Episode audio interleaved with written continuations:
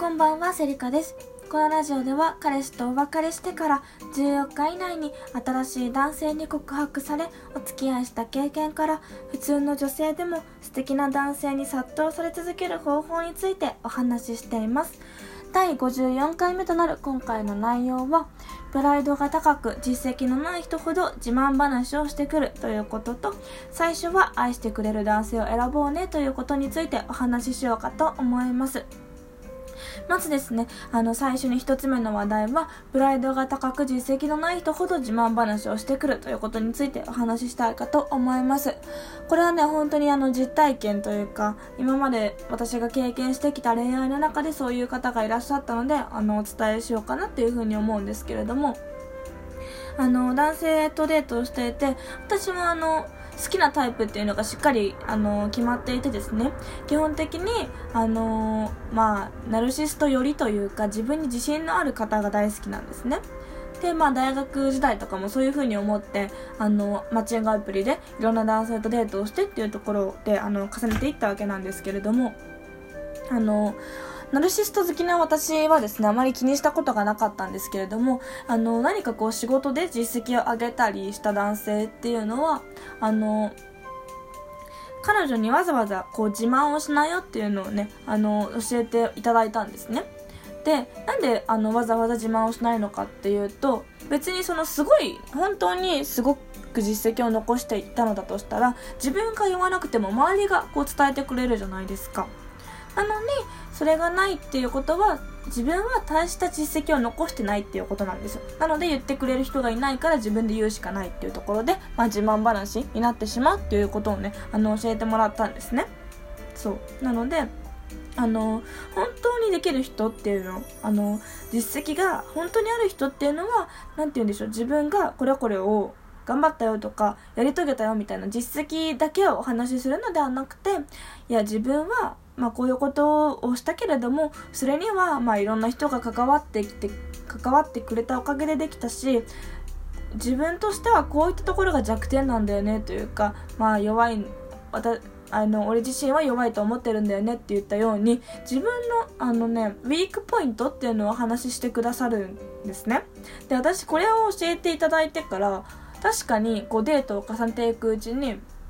あのーそういう風に自分の弱いところもさらけ出してくれる方って結構ね、あの、いらっしゃいましたね。はい。気づくまでちょっと時間がかかってしまったんですけれども。なので、ちょっとね、あの、まあ私の好みも重なってしまうんですけれども、あの、自分はこういう風な実績を成し遂げて営業マンだとしたらまあ、1年間で何億売り上げたよみたいな、そういうあのー、て言うんだろうな、自慢話だけを彼女さんにされる方というよりも、いや、俺はここが苦手なんだよね。だからそこは、まあ、人に任せてるよとか、そういう風な弱みを出してくれる男性っていう方がね、あの、いいと思います。本当にこれはまあ、好みの問題もあるかと思うんですけれども、そういう人の方が実際に実績を上げていることが多いと思います。あの、私もね、経営者の方、あの、いらっしゃいますけど、あの、知り合いで。その人全然あの自分のことすごいというかは言わないんですね。おっしゃらないんですよ。で、いや自分がすごいんじゃなくて、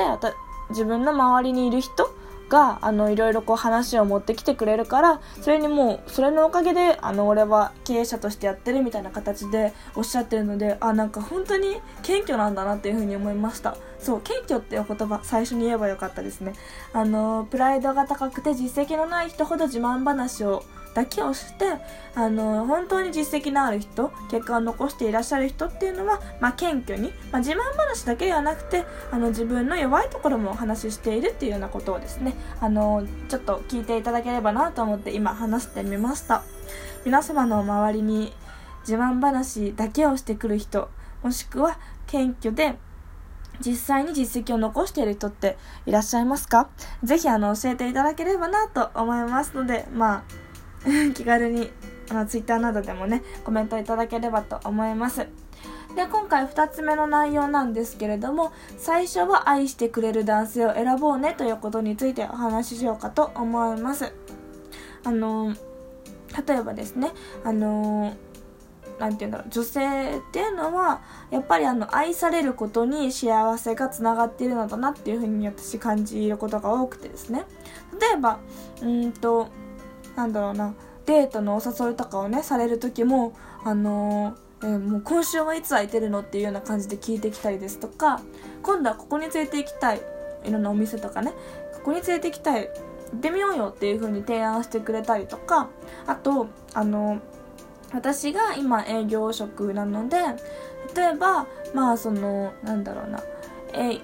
その自分の男性の知り合いの外資系企業なんか生命保険会社かながあるからまあなんか営業なら同じだし入らないっていうような紹介するよっていうようなことを言ってくれたりするんですね。私なら絶対できるようになるっていう風におっしゃってくれる方が多いんですけどこういう経験をするとですねやっぱりこう愛されることに幸せがつながってるなっていう風にもう先ほどもね申し上げたんですけれども感じますね。はい。あの片思いの人好きな人と一緒にいたいっていう風に思う一途な女性っていうのは本当に素晴らしいと思うんですけれどもあのその人だけを思って生活していたらですねあのあなたを好きな男性とのデートの時間っていうのは取れないんですね。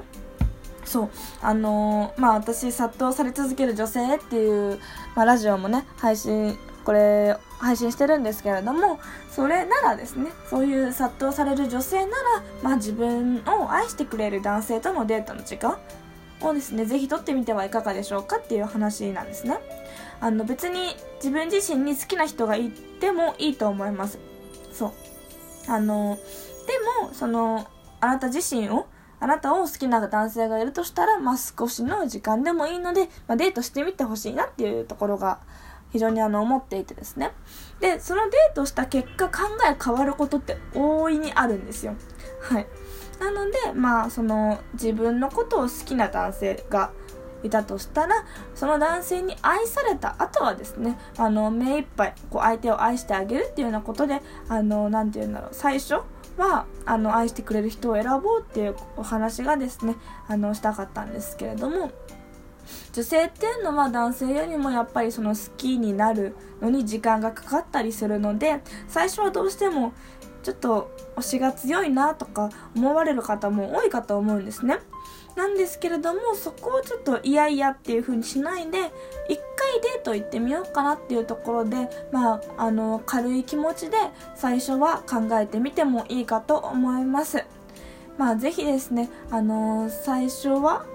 愛してくれる人を選ぶっていうところで、まあ、つまずく女性が少なくなればなと思ってお話ししております。これを聞いてくださったうん、男性女性もですねあの幸せなカップルができればなと思ってお話ししておりますのでえぜひぜひあのご参考にしていただければと思います。それでは今日はですね、えー、プライドが高く実績のない人ほど自慢話をしてくるよというお話と最初は愛してくれる男性を選ぼうねということについてお話ししました。また次回の配信もお楽しみにお待ちください。ありがとうございました。